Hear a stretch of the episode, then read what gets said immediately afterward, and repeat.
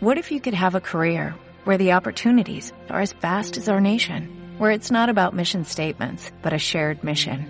At U.S. Customs and Border Protection, we go beyond to protect more than borders, from ship to shore, air to ground, cities to local communities. CBP agents and officers are keeping people safe.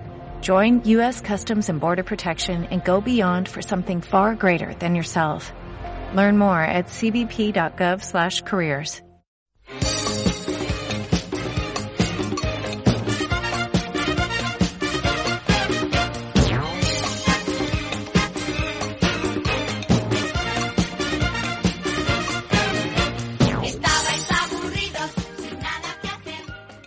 Buenos días, buenas tardes o buenas noches. Mi nombre es José María García y una semana más os doy la bienvenida a Generación XY el canal nostálgico que saca del olvido aquellos programas, series, películas y músicos de los 80 y los 90, de cuando éramos unos chavales y no teníamos ninguna otra preocupación más que la de jugar, estudiar y no discutir demasiado con nuestros padres. Estamos encantados con el recibimiento que nos estáis dando en estas semanas desde que creamos el canal de podcast. Vemos que semana tras semana el número de oyentes de Generación XY va subiendo, también el número de personas que nos siguen en redes sociales y comentan, así que nada nos hace más contentos que esto. Aprovecho la ocasión para dar las gracias a Antonio Puente Mayor por un comentario que nos hizo llegar la semana pasada a través de iVoox, ya que no teníamos muy claro si Chelo Vivares había interpretado o no al personaje de Curro, la mascota de la Expo 92. Tras haber consultado distintas fuentes de información, llegamos a ver una entrevista en la cual la propia Chelo ratifica que efectivamente, tras encarnar a Spinete, encarnó a la mascota de la Expo. Pero nada, muchísimas gracias a todos por vuestros comentarios, no me enrollo más y vamos a ver qué os tenemos preparado en el programa de esta semana. Arrancaremos el programa de hoy con una invasión alienígena protagonizada por unos lagartos que comían ratones y que supuestamente venían a la Tierra en son de paz. Estamos hablando de V, tras los anuncios, saltaremos a la década de los 90 para acompañar a Kevin, un niño un poco travieso cuyos padres le dejaron en Navidad solo en casa. Y terminaremos el programa de hoy haciendo caso a una de vuestras sugerencias y hablando de un grupo sueco que triunfó en los 90, Ace of Base.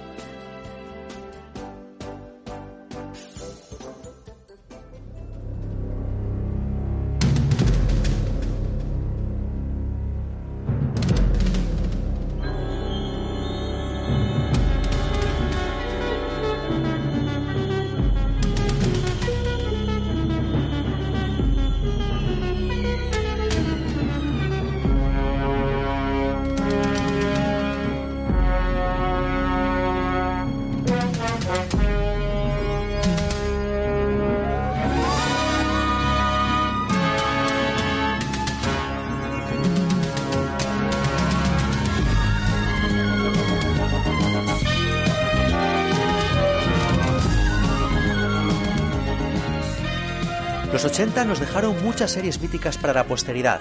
Sin duda, una de las más recordadas es V, emitida entre 1983 y 1985, y que fue un fenómeno televisivo con el que los espectadores de medio mundo fueron testigos de una invasión extraterrestre que marcaría a toda una generación aunque no se mantuvo en antena mucho tiempo, logró dejar una huella imborrable en los espectadores de la década, pasando a la historia como una de las series de ciencia ficción más populares de todos los tiempos. Los platillos sobrevolando la ciudad, o los extraterrestres conocidos como visitantes descubriendo su verdadera apariencia de lagarto bajo su piel humana artificial, o la malvada Diana, extendiendo monstruosamente su mandíbula para engullir una rata, son imágenes que se quedaron grabadas en la retina de todos los espectadores de aquella época. V fue creada por Kenneth Johnson, un director guionista americano de televisión que ya había trabajado en otras series icónicas de los 70 y de los 80, como El hombre de los 6 millones de dólares, La mujer biónica o El increíble Hulk. Su estreno en la televisión americana tuvo lugar en 1983, pero no como una serie normal, sino como una miniserie de dos capítulos con una duración total de 200 minutos, y que atrapaba a la audiencia con la historia de una raza alienígena que decía llegar a la Tierra en son de paz, pero que escondía intenciones muy oscuras para la humanidad. El éxito fue enorme. La primera parte de V fue el segundo programa más visto de la semana en Estados Unidos con más de 8 millones de espectadores y el New York Times lo declaró como un éxito para la NBC, cadena que normalmente salía perdiendo en los índices de audiencia por aquella época. Poco después, el boom se extendió como una invasión por todo el mundo, causando furor en muchos países, entre ellos España, donde revistas como Ter Indiscreta le dedicaban numerosas portadas, obsequios y colecciones de pegatinas que todo el mundo quería tener. La gran acogida de V proporcionó una continuación de tres capítulos titulada V, la batalla final, y que se emitió el año siguiente.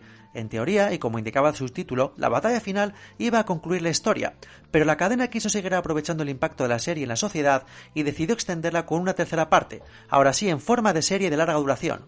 V, la serie, se emitió entre 1984 y 1985, con un total de 19 episodios.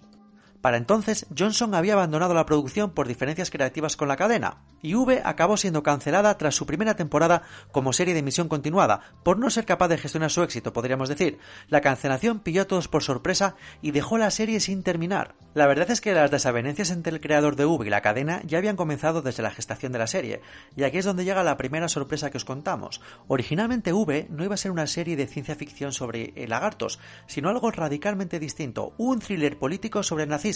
Sí, sí, yo también me he quedado con la boca abierta como Diana. Inspirado por Eso no puede pasar aquí, una novela de 1935 escrita por Sinclair Lewis y de la que, por cierto, se dice, se dice que predijo el ascenso de Donald Trump, Johnson escribió un guion titulado Storm Warnings, Aviso de Tormentas, una sátira política en la que un partido totalitario toma el poder y busca transformar la sociedad americana a imagen de las europeas. Johnson presentó este proyecto a la NBC, pero los ejecutivos de la cadena lo rechazaron por considerarlo demasiado serio y sesudo para los espectadores americanos. Fue entonces cuando el guionista decidió alterar un poquito la primera versión para acomodarla a los gustos de la cadena y así poder sacar su proyecto hacia adelante. Para hacer la historia más comercial, los fascistas americanos se convirtieron en extraterrestres aprovechando así la popularidad de la ciencia ficción entre el gran público americano del momento, gracias al fenómeno de Star Wars, cuya primera trilogía se había estrenado entre 1977 y 1983.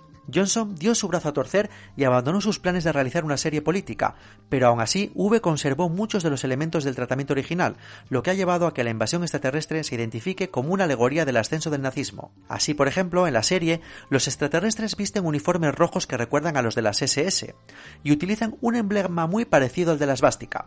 Además, sus armas láser parecen inspiradas en las pistolas Luger o Parabellum, que también se suelen asociar a las dos guerras mundiales y concretamente a la Alemania nazi. Pero esto no es todo, amigos, porque se han señalado otros detalles que conectan a los lagartos de V con los nazis.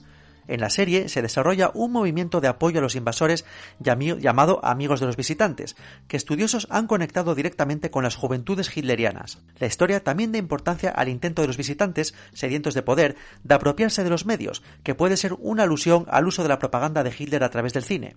Y finalmente, el movimiento de la resistencia, liderado en la serie por la doctora Julia Parrish y por Mike Donovan, ilustra a la división de la sociedad ante la invasión, con una parte colaborando con los nazis, bueno, con los visitantes, y con otra organizándose clandestinamente para luchar contra ellos. Me imagino que si estáis escuchando este programa es porque habréis visto por lo menos algún capítulo de V, si no la serie entera. Pero si sois alguno de estos raritos que llegan aquí por casualidad, contaros que la serie va sobre extraterrestres supuestamente con una apariencia humana que llegan a la Tierra desde el cuarto planeta de la estrella Sirio en una flota de 50 enormes platillos voladores que se posan sobre las principales ciudades del mundo. Parecen ser amigables y buscan la ayuda de los seres humanos para obtener ciertos productos químicos que necesitan para su propio planeta. A cambio, prometen compartir toda su avanzada tecnología con los terrícolas. Los gobiernos del mundo aceptan y los extraterrestres ganan una gran influencia en las más altas esferas del poder de nuestro mundo. Pero de repente empiezan a pasar cosas raras. Por ejemplo, algunos científicos empiezan a encontrar hostilidades por parte de los periodistas y medios de comunicación y restricciones legales en sus actividades y movimientos algunos de los más renombrados hombres de ciencia de nuestro planeta empiezan a orientarse hacia prácticas un poco subversivas y conductas extrañas, como de repente volverse zurdos cuando eran diestros, o de repente tener movimientos corporales distintos. Aquellos que investigaban esta situación desaparecen sin dejar rastro. Un periodista, Michael Donovan, se escabulle dentro de una nave nodriza de los visitantes y descubre que debajo de su disfraz humanoide los extraterrestres son reptiles, de preferencia carnívora, con un gusto marcado por roedores, aves y en ocasiones tarántulas. Cuando Mac Donovan trata de denunciar esta situación, la transmisión es bloqueada y Donovan se convierte en un fugitivo requerido tanto por la policía como por los visitantes. Según avanza la serie, se van revelando las verdaderas intenciones de los visitantes, que no es nada más y nada menos que robar todo el agua de nuestro planeta y cosechar a la humanidad como fuente de alimento, dejando solo a unos pocos humanos como esclavos y soldados para las guerras que los visitantes tienen con otras razas extraterrestres. Y ahí empieza la juerga, porque se crea un grupo de subversivos la resistencia a ciudadanos de nuestro planeta que luchan en contra de los visitantes y pretenden expulsarlos de nuestro planeta, liberando así a la raza humana de las hostilidades de los visitantes. Igual que en Jerusalén, la señal en forma de latidos ha empezado. Ahí vemos el platillo y escuchamos los latidos. Escucha, ahí fuera. Ahora el ovni que está sobre Los Ángeles empieza a emitir ese extraño y misterioso ruido. Esperen, me informan que... ¿Qué? Que ahora se recibe una señal vocal. Eh, tal vez sea este el contacto que hemos estado esperando. Se recibe a través de la frecuencia reservada para emergencias internacionales. Estamos escuchando y... 21, 20, Ya lo oyen ustedes. Es en inglés. Pero me informan que hablan en diversos idiomas en todos los rincones del mundo.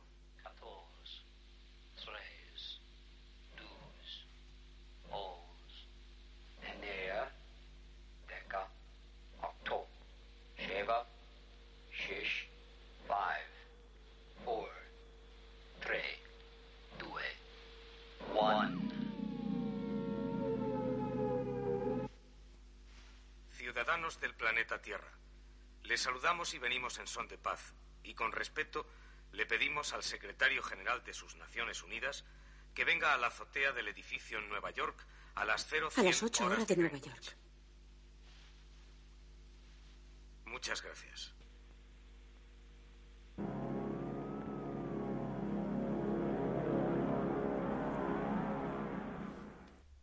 Y ahora ha llegado el momento del ¿qué fue de? Vamos a comenzar a repasar la trayectoria de los actores y actrices que participaron en V. Comenzamos hablando de la lagarta más mala de todas, de Diana, un dolor de muelas para todos, interpretado por Jane Butler, una actriz que aprovechando el éxito que tuvo la serie en España, se quedó en nuestro país para participar en dos películas en el año 89, dos películas del director José Antonio de la Loma llamadas una Oro Fino y la otra Lluvia de Otoño. También en nuestro país participó en un cortometraje de temática lésbica llamado De chica en chica y dirigido por Sonia Sebastián. Además de su faceta como actriz, Jen Bander también ha destacado con un grupo de música jazz y cuenta con una productora audiovisual. Ha pasado varios años fuera de la pantalla. La última vez que se le vio fue en el año 2009 interpretando de nuevo a Diana en el remake de la serie llamado V Invasión Extraterrestre del que hablaremos en unos minutos. Marsinger interpretó al héroe de la resistencia, a Mark Donovan. Es curioso como este actor, que actualmente tiene 74 años, es hermano de Lori Singer de la serie Fama y primo del director Brian Singer, famoso entre otros por haber dirigido Bohemian Rhapsody. Además de por su papel en V, Marsinger es recordado por haber participado en otras series como Dallas o en otras películas como El Señor de las Bestias del año 82. Ha continuado con su faceta como actor, pero en otra vertiente, en el teatro. Se ha especializado en obras de Shakespeare y ha llegado a interpretar a Macbeth. La última vez que le hemos visto en la pantalla, al igual que a Jane Butler, fue en el remake de la serie V del año 2009. La enemiga número uno de Diana, Julie Parris, la heroína y fundadora de la resistencia ante el ataque de los reptiles, fue interpretada por Faye Grant, que actualmente tiene 64 años. La actriz volvió a ser noticia en 2014 cuando, en una sesión de terapia, grabó a su esposo, el actor Stephen Collins, mientras confesaba que había abusado sexualmente de tres chicas y entregó la cinta a la justicia. Se divorció de su marido un año después cerrando así este tortuoso episodio. Participó en la película La novia de mi mejor amigo y fue parte del elenco de la, comedia State of Grace. Lo más reciente en su carrera fue una actuación en Public Affairs de 2018, una película protagonizada por Tora Birk. Robert Englund, quien interpretaba a Willy, que si os acordáis era un alienígena bueno que se pasó de bando y pasó a integrar la resistencia, fue famoso por la interpretación de Freddy Krueger, el terrorífico asesino que acosa a sus víctimas en los sueños y fue un auténtico clásico en los 80. Actualmente Robert tiene 75 años y de alguna manera sigue ligado a ese personaje de Freddy Krueger de Pesadilla en M Street, ya que trabaja en una serie de televisión llamada True Terror en la que con distintos historiadores se encarga de contar la historia de casas embrujadas. Michael Ironside, quien interpretaba a Tyler, era uno de los integrantes de la resistencia con más temperamento a la hora de atacar a los invasores. Conocido también por sus papeles en Top Gun, El maquinista y Desafío Total, Ironside siempre se sintió encasillado en papeles de psicópata, sociópata, asesinos o desequilibrados. Su primer éxito llegó en 1981 con su participación en Scanners, una perturbadora película de David Cronenberg. Y fue de los pocos del elenco que siguió trabajando tanto en los 2000, década en la que pasó por series como Smallville, Vegas y Turbo Kid, como en otras décadas. Hoy continúa trabajando, vive en Los Ángeles con su familia y sus dos hijas y superó un cáncer de próstata y otro de tiroides. Y aunque podríamos hablar de muchos más actores y personajes que participaron en UE, no quisiera cerrar esta parte del programa sin hablar de Jude Chadwick, quien interpretó a Lydia, una de las alienígenas y secuaz de la despiadada Diana. Si os acordáis, hacían una pareja muy graciosa porque eran las dos lagartas super sexys, una morena y otra rubia. Pues poco se sabe de esta actriz, quien después de, de interpretar a este personaje, el de Lydia, participó en el equipo A entre el año 83 y el 87 de forma episódica y abandonó la actuación tras un personaje también episódico MacGyver. Su película más reconocida fue This is Spinal Tap del año 84. Como ya os he comentado, V se inició como una miniserie de dos capítulos y continuó como otra miniserie de tres capítulos. Después de esto, la NBC, que quería estirar la historia y el éxito como si fuera un chicle, decidió probar suerte con una serie más larga, inicialmente prevista para 20 capítulos en su primera temporada. Como tanto temía su creador, el cambio de formato no le sentó nada bien al producto. Los personajes no tardaron en desdibujarse, las analogías comenzaron a diluirse y las tramas se empantanaban interminablemente. Pronto la, la afinada crítica al fascismo dio paso a una fábula trilada de héroes y villanos al borde de la caricatura, y la acción monopolizó la atención de una historia que siempre había enganchado más por su lectura política que por sus rayos láser. Por cierto, hablando de rayos láser, no sé si sabíais que simular el láser costaba unos mil dólares cada vez que se usaba porque tenían que ser añadidos en postproducción. Así que, para abaratar costes, se tomó la decisión de que los miembros de la resistencia, en lugar de usar láseres, utilizaran armas normales, con la excusa de que los disparos de armas era lo único que afectaba a los alienígenas. Después de un montón de malas decisiones sobre el devenir de la trama y un cambio de horario que la situó en competencia directa con Dallas, el 22 de marzo de 1985 V llegó a su fin, después de solo 19 capítulos en lugar de 20.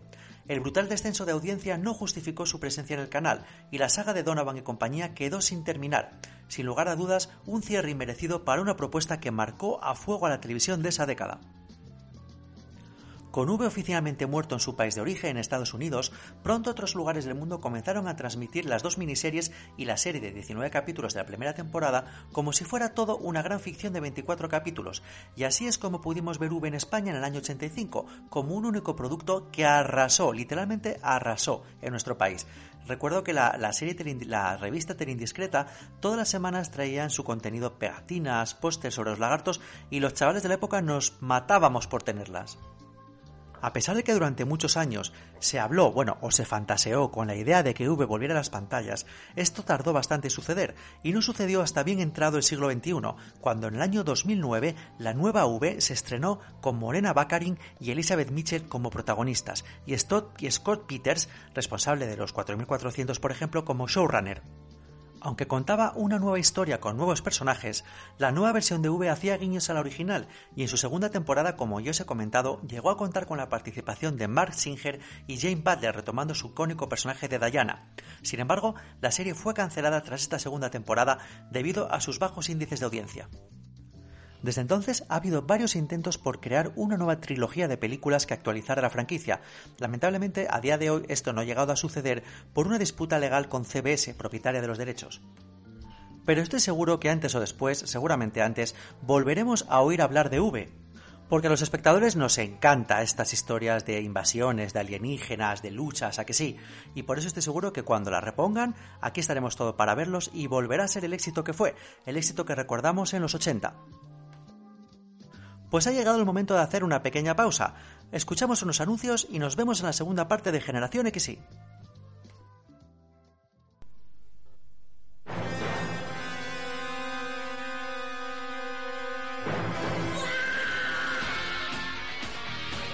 Porque miras las cosas de otra forma, nueva serie exclusiva Clio Graffiti.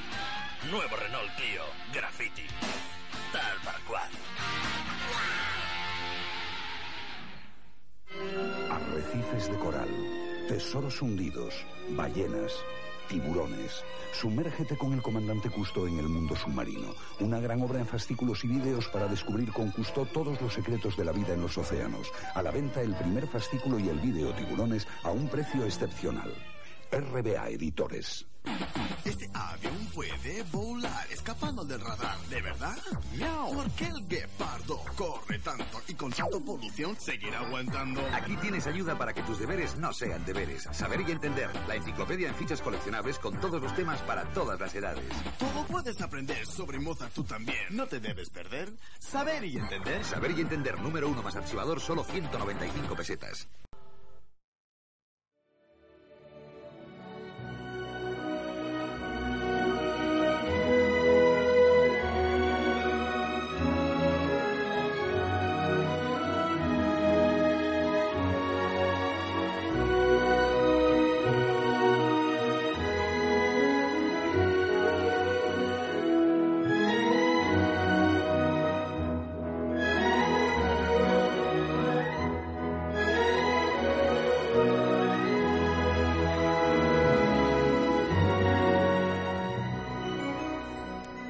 ¿Quién no ha soñado alguna vez con quedarse solo en casa y disfrutar de todo, todo, todo lo que hay en casa para ti? Del sofá, de la tele, de la cocina, del baño, saltar encima de la cama, trastear en el, con todos los juguetes, tenerlo todo descolocado.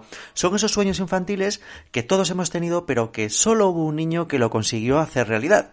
Este fue Kevin, y como vamos a ver en esta película, a veces los sueños se convierten en pesadillas.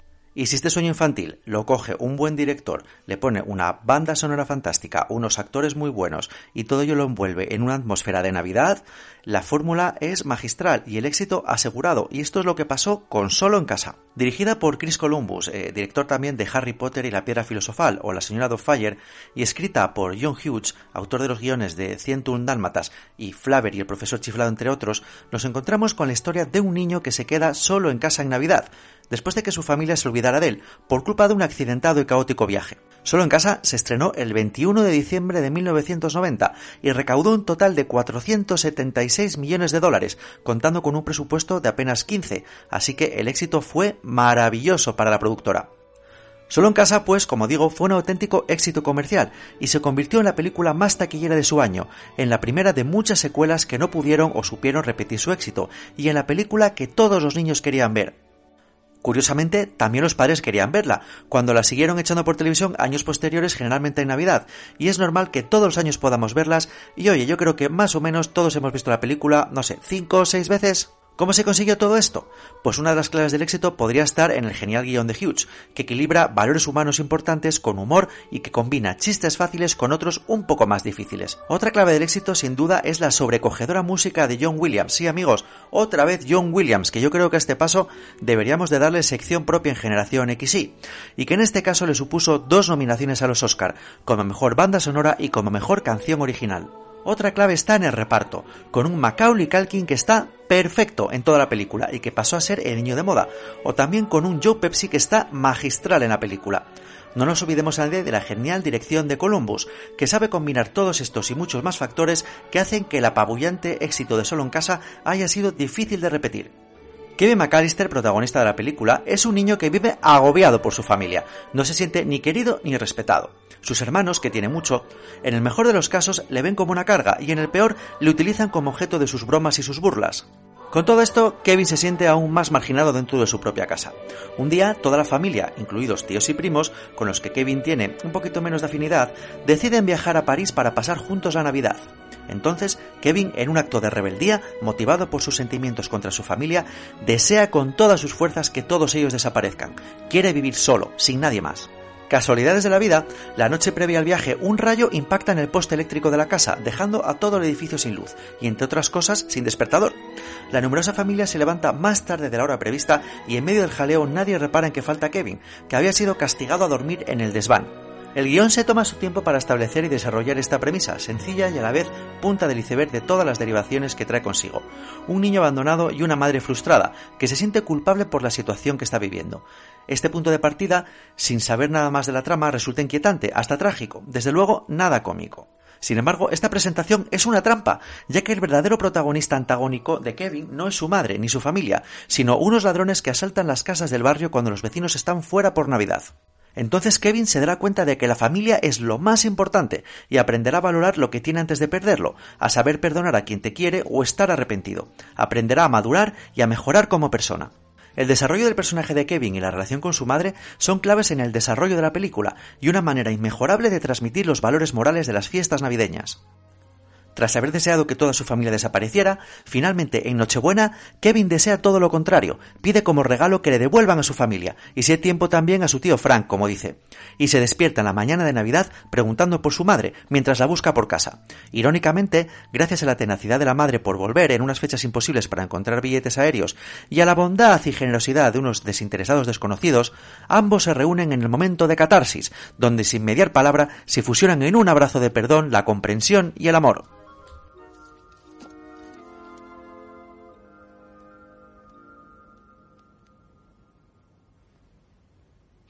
Que mi familia desapareciera.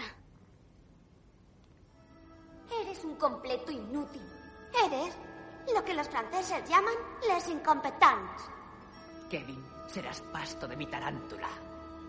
Eres un verdadero desastre. Hay 15 personas en esta casa y el único que se porta mal eres tú.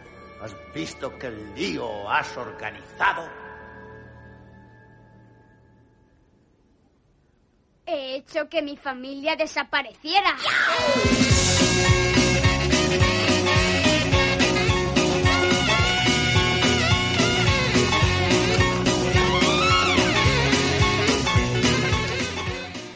Solo en casa fue inicialmente una producción de Warner Bros. Su productor, Hughes, había prometido al estudio que podría hacer la película por no más de 10 millones de dólares, un presupuesto bastante inferior a la media que se estaba manejando en el sector en aquella época. Preocupado por exceder esa cantidad y provocar la negativa de Warner a producirla, Hughes también se reunió en secreto con 20th Century Fox antes de la producción para ver si estarían interesados en financiar el proyecto si Warner demostraba ser tan inflexible como el productor temía. Una copia del guion fue entregada clandestinamente a la Fox, según cuenta el productor ejecutivo Scott Rosenfeld, pasando por alto las restricciones legales que de otro modo habrían impedido a la Fox verlo hasta que el proyecto estuviera en marcha y fue la 20th Century Fox quien se llevó el gato al agua. El productor Hughes deseaba inicialmente que Patrick Reed Johnson dirigiera la película, pero no pudo ser porque en aquel momento se encontraba dirigiendo la cinta Invasores Espaciales. Finalmente fue Chris Columbus quien se hizo cargo de la dirección. Y una vez que ya teníamos director, llegaba el momento de ponerse a buscar al protagonista de la película. Hughes le sugirió a Columbus que le diera el papel principal a Macaulay Culkin, por su experiencia durante el rodaje de la película Tío Buck. Columbus se reunió con aproximadamente 200 niños aspirantes al papel, ya que sentía que era su responsabilidad como director. Finalmente se reunió con Macaulay Culkin y estuvo de acuerdo en que era la elección correcta para el papel. Para el papel de Harry, uno de los ladrones, fueron considerados inicialmente los actores Robert De Niro y John Lovitz. Tras el rechazo de ambos, el papel se le ofreció a Joe Pepsi, quien finalmente lo aceptó. El papel del tío Frank fue escrito originalmente pensando en Kelsey Grammer, pero ante su imposibilidad de afrontarlo en ese momento, el escogido fue Gary Batman. Daniel Stern fue seleccionado para interpretar a Mav, pero cuando se le informó de que el rodaje tardaría entre seis y ocho semanas y que sus aspiraciones económicas no podrían ser cubiertas, decidió abandonar el proyecto. Daniel Roebuck fue contratado rápidamente para reemplazarlo, pero después de dos días de ensayos, Columbus no pudo apreciar ninguna química entre él y Joe Pepsi, decidiendo traer de vuelta a Stern. John Candy solo tuvo un día para filmar sus escenas, le llevó 23 horas y le pagaron 414 dólares, ya que hizo la película como un favor a Hughes, con quien ya había trabajado en otros proyectos anteriores, entre ellos Tío Buck. A cambio, fue el único actor al que Hughes le permitió salirse del guion. Según Chris Columbus, todos sus diálogos fueron improvisados. El rodaje se llevó a cabo entre febrero y mayo de 1990. Algunas escenas se rodaron en una casa unifamiliar de tres pisos situada en el 671 de la avenida Lincoln en un pueblo llamado Winnetka, donde también se habían rodado otras escenas de otras películas producidas por Hughes. Uno de los elementos más definitorios de Solo en Casa es su estética de dibujos animados, un toque que está presente sobre todo en la invasión de la casa por parte de los ladrones. Para lograrla, el director de fotografía Julio Macat pasó horas y horas viendo dibujos animados y quedándose con detalles que se pueden ver, por ejemplo, en las plumas que caen flotando en la pegajosa trampa del comedor contra Harry o en la palangana cayendo sobre la cabeza de Marv. Una de las tomas más complicadas de rodar de la película fue la de la mañana de Navidad, cuando Kevin se despierta y descubre que su deseo se había cumplido y su madre había vuelto a casa. Para aquella escena, el guion especificaba que tenía que haber nieve, mucha nieve.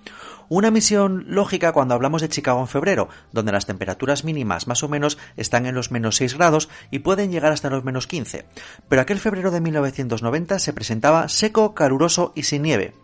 El rodaje empezó con preocupación y con tomas que no necesitaban de estampas blancas, pero al segundo día llegó el milagro navideño. Amanecieron con una nevada perfecta que dejó el barrio de los McAllister con una estampa polar. Todo el equipo se apresuró a grabar aquella escena final de la película, pero la nieve estaba en el suelo y no cayendo del cielo. Así que utilizaron ventiladores y varios sacos de copos de puré de patata para simular la nieve, consiguiendo así el efecto que querían conseguir. Lo que nadie preveyó es que los copos de patata empezarían a pudrirse en los días posteriores, dejando una peste a verdura en descomposición durante varios días de rodaje.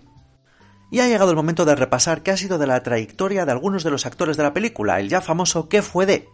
Comenzamos obviamente con Kevin McAllister, el protagonista de Solo en Casa, que ya sabéis fue interpretado por Macaulay Culkin. El actor infantil, tras rodar Solo en Casa 1 y 2, se convirtió en el niño actor mejor pagado del mundo. Después de varios fracasos en taquilla, fue protagonista de numerosos escándalos relacionados con el alcohol y las drogas. Últimamente ha vuelto un poquito a los focos mediáticos y parece ser que está trabajando en una nueva versión del clásico Las mil y unas noches, y se rumorea que podría participar en, el esperado reboot, en el esperado remake de Solo en Casa, que se comenta que podría ponerse en marcha próximamente.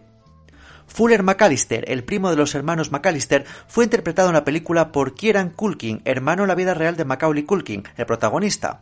Después de su, temprano éxito, ha participado en algunas películas y más recientemente en la serie Fargo con el personaje de Ray Gerhardt. Kate McAllister, la preocupada madre de Kevin, es interpretada por Catherine O'Hara.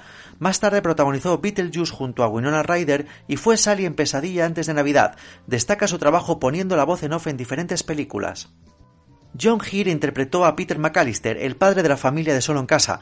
En 1999 participó en la histórica serie Los Soprano, interpretando a un detective corrupto. El ladrón que planea colarse en la casa de los McAllister, como ya hemos comentado, fue interpretado por Joe Pepsi. También en los 90 participó en el clásico de Scorsese Uno de los Nuestros. Más tarde, Pepsi se retiró para centrarse en su carrera musical y publicó el álbum Vincent La Guardia Gambly Sing Just for You, con el sencillo Wise Guy. Reapareció en el año 2006 en El Buen Pastor de Robert De Niro. Como ya hemos comentado, el otro ladrón, Marv, fue interpretado por Daniel Stern. El resto de su carrera se ha centrado en la participación en numerosas series como Aquellos Maravillosos 70, donde puso la voz al adulto Kevin Arnold. Buzz McAllister, el hijo mayor de los McAllister, fue interpretado por Devin Rattray. El actor participó después de esta saga en exitosos proyectos como por ejemplo Daniel el Travieso o la famosa serie Ley y Orden. En el 2012 también tuvo un papel en The Good Wife. Solo en casa, en definitiva, es una gran película por su calidad de guion, dirección, reparto y música. Un éxito que 30 años después de su estreno sigue en el recuerdo por su alto valor de entretenimiento, tanto en la calidad cómica como en la profundidad temática. Una película muy recomendable para ver en las próximas Navidades si queréis, que nos recuerda la importancia de algo tan sencillo como desear feliz Navidad y que la familia es el mejor regalo que se puede recibir.